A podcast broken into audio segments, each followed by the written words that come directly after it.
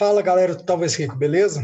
Estamos aqui hoje, eu, Henrique e Matheus, para conversarmos um pouco sobre relação risco e retorno.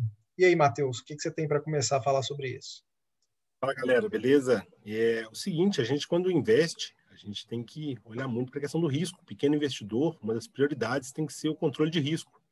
E às vezes as pessoas são tão obcecadas com rentabilidade que acabam ignorando esse aspecto.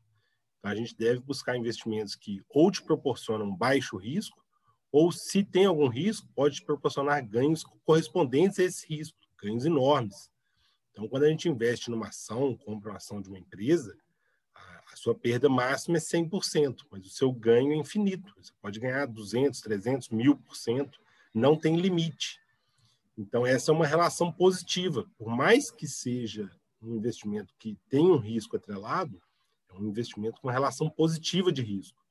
E existem tipos de operações ou tipos de ativos que oferecem uma relação inversa, que oferecem um, uma possibilidade de ganho alto, mas que a sua perda é ilimitada. Você pode perder até mais do que o capital aportado.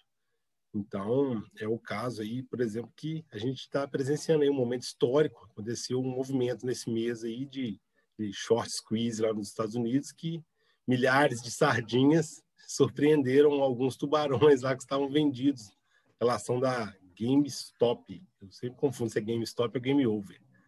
A GameStop, o nome é até bem irônico, porque GameStop realmente estopou o jogo da galera lá.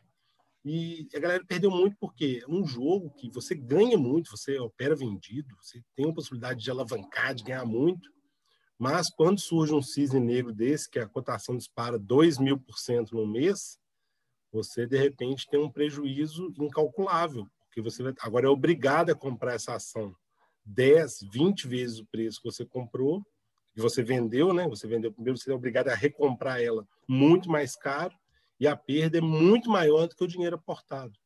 Então, eu não sei se, se até esses grandes, eu chamo para reflexão, né? Se até esses grandes investidores, grandes fundos, estão sujeitos a um cisne negro desse, a uma rasteira dessa, quem somos nós, pequenos investidores aqui, que temos nossa vida pessoal, trabalho, para querer entrar num jogo desse de expectativa negativa.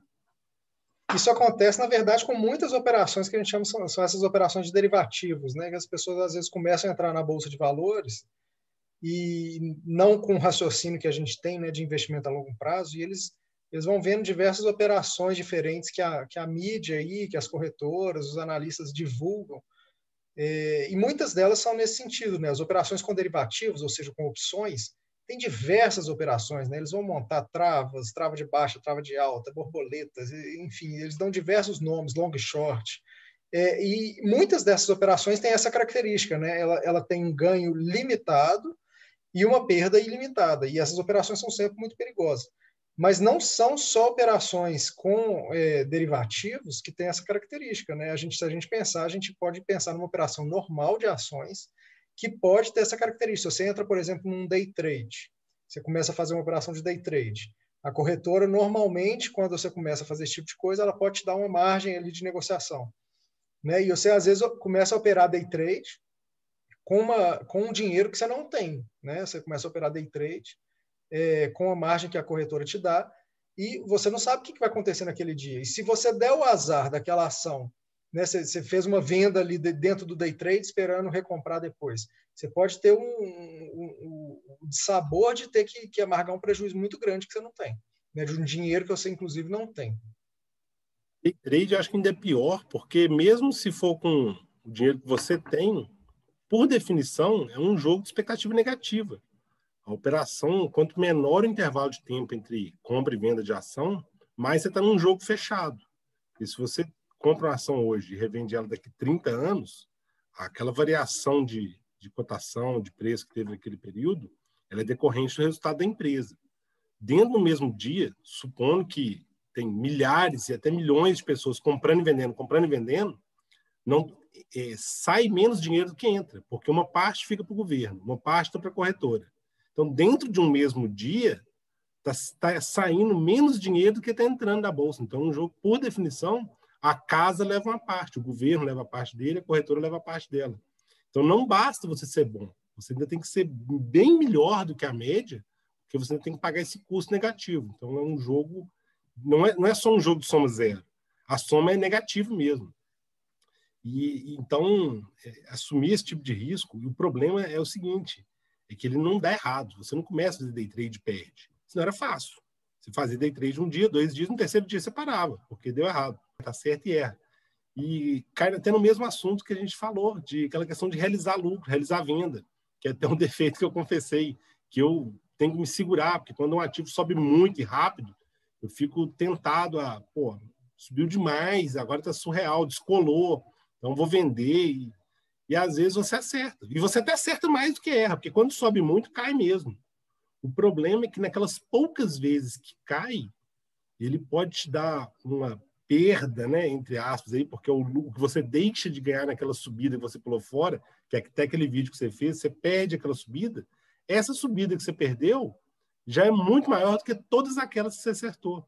Então, esse, olhar para o risco, olhar para o que você pode ganhar, o que você pode perder, de repente. E eu, por exemplo, eu não tolero fundos também por causa disso.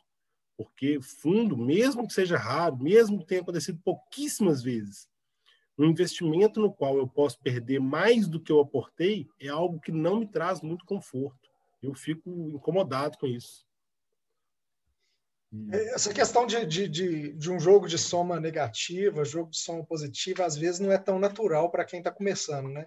É, então, sua explicação você explicou muito bem em relação de, do jogo de soma negativa no, no trade.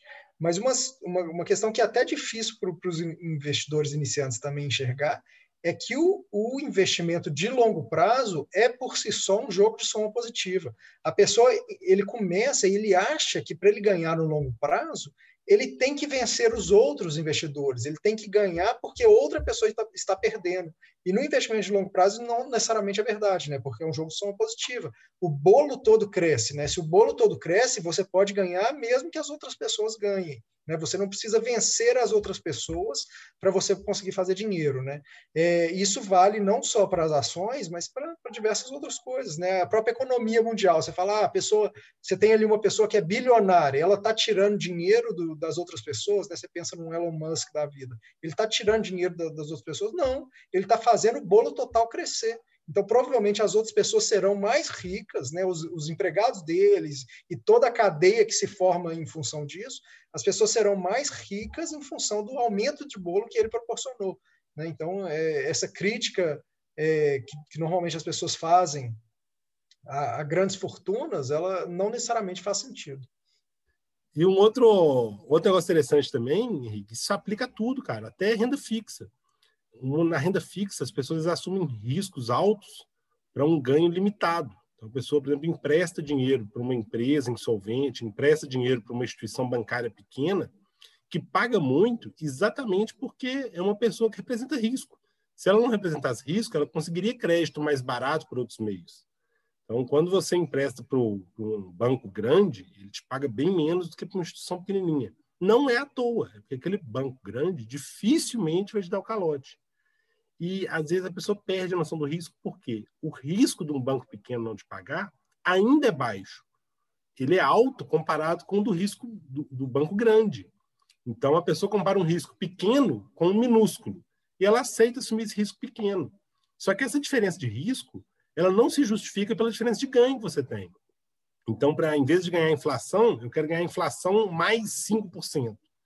E para ganhar esses mais 5%, eu troco um risco, que é ínfimo por um risco pequeno. Só que se acontecer, é uma dor de cabeça absurda. E aí, por que você vai assumir um risco desse se o seu ganho é limitado? Quer assumir risco? Assumir risco na renda variável. E até em derivativos, cara. Se a pessoa quiser assumir risco derivativos sem ser em apostas, que ela pode perder mais do que colocou, ah, não, eu quero fazer uma operação lá com opções. Eu não, não, não indico, acho que o pequeno investidor não precisa mexer com isso. Ele pode investir de forma tranquila, longe disso. Mas se a pessoa quer, tudo bem, ela assume um risco correspondente ao ganho. Ela pode ganhar muito ou perder tudo. Não faz sentido você assumir risco de forma que não tem uma correspondência. Então, eu posso perder mais do que eu coloquei. Não tem lógica. Ah, eu quero emprestar dinheiro para um banquinho pequeno para ganhar 10% a mais de não sei o quê. Se der certo, ganhou 10% a mais. Se der errado, perdeu tudo. Ou vai ter que fazer um acordo para receber metade. Quer dizer, não tem uma correspondência. E aí cai até naquele. chamar a galera, quem não viu lá, entrar no Talvez Rico, para ver o, o artigozinho que eu publiquei lá, daquela estratégia do Taleb, de você a, analisar, a, adotar uma, um controle de risco, investindo apenas nos extremos. Você investe no extremo de alto risco, mas que proporciona altíssimo retorno, e no extremo de baixíssimo risco, que vai preservar seu capital. E nada no meio disso, porque o do meio não costuma ser tão legal. É melhor você combinar alto risco, que tem uma possibilidade de retorno enorme, com baixíssimo risco, que vai preservar, do que investir num médio que, se deu certo, ganhou pouco. Se der errado, perdeu tudo. É, esse artigo aí foi excelente mesmo, eu acho que vale a leitura. É, é uma estratégia que, que, que, é pouco difundida, pelo menos da maneira que o Matheus explicou lá. Eu, eu nunca vi ninguém na, na, na, internet aí difundindo dessa maneira, e é uma estratégia muito interessante, vale a pena a leitura mesmo. É, o, o, só voltando no assunto que você, que você, mencionou de renda fixa, né? Você falou muito de banco pequeno aí, provavelmente se, se referindo aos CDBs, né? Que normalmente são comercializados aí por, por, esses bancos pequenos, essas corretoras. Mas um outro ativo que, que não tem a característica de, de ter uma perda maior do que o que você aportou, mas que tem uma relação de risco e retorno muito ruim, muito absurda, são as debêntures. Né? As debêntures, é, você tem uma relação de risco e retorno que não faz sentido nenhum. Você tem normalmente um, um retorno é um pouco superior a uma renda fixa tradicional, não é muito superior, a maioria das debêntures não, não é um ganho absurdo, é, mas é um ganho limitado, é um ganho pré-definido. Você tem lá, você vai ganhar, sei lá, 10%, vai ganhar é, 5% acima da inflação. É um ganho limitado para um risco completamente desproporcional, que você está assumindo o risco da empresa. Né? Você, normalmente você vai ter debêntures que pagam muito na verdade não é muito, né, mas pagam acima do, das rendas fixas tradicionais, são de empresas ruins, empresas que estão lá toda, todas é, é, ruins financeiramente, de, endividadas, com controle financeiro completamente descontrolado. E das empresas boas, você vai ter um, um, uma relação de retorno não tão boa, um pouco mais do que uma renda fixa. Ora, se você está assumindo o risco da empresa é, ter condições de te pagar esse dinheiro, melhor que você, que você assuma o risco da empresa como um todo, ou seja, assume o risco da renda variável, invista na ação daquela empresa. Você tem coragem de comprar ação daquela empresa, aquela empresa é boa o suficiente para comprar ação? Compre ação. Aquela empresa não é boa o suficiente para você comprar ação, não vale a pena comprar debênture dela também. Então, debênture é um investimento que, que, que a gente não, é, não recomenda e, por, por, experiência própria, a gente é, sabe que é um investimento que pode dar muito errado. Legal. Ô Henrique, mas eu acho que deu para passar a mensagem aí. E galera pegar que controle de risco é algo importantíssimo do investidor. A gente não deve olhar só retorno, não é só rendimento. E tentar traçar sua estratégia, seu controle. Se for para assumir risco, não tem problema, mas o seu potencial ganho tem que ser correspondente a esse risco. E assumir risco de perder mais do que investiu é algo que eu não aceito nada, mesmo que a chance for pequena. Porque, de repente, vem o cisne negro, igual veio agora para os tubarão lá que estavam vendidos, de encarar lá a galera que se reuniu no grupo lá do Reddit lá e, pô, né, juntou milhares de sardinhas lá e proporcionaram um cisne negro lá. Os caras até vão sobreviver, porque tem muita bala na agulha, são muito grandes. Mas foi uma pancada forte demais. Imagina uma pancada desse porte para um investidor igual a gente, pessoa física que está aí cuidando da, da, família, da profissão, de outras coisas. Então não, não dá, não dá para assumir risco de fazer essas coisas malucas aí. Então, valeu, valeu galera, abração aí. Você achar o Abraço, final obrigado, aí. gente. Segue aí, talvez rico, se inscreve no nosso canal aí. Um abraço.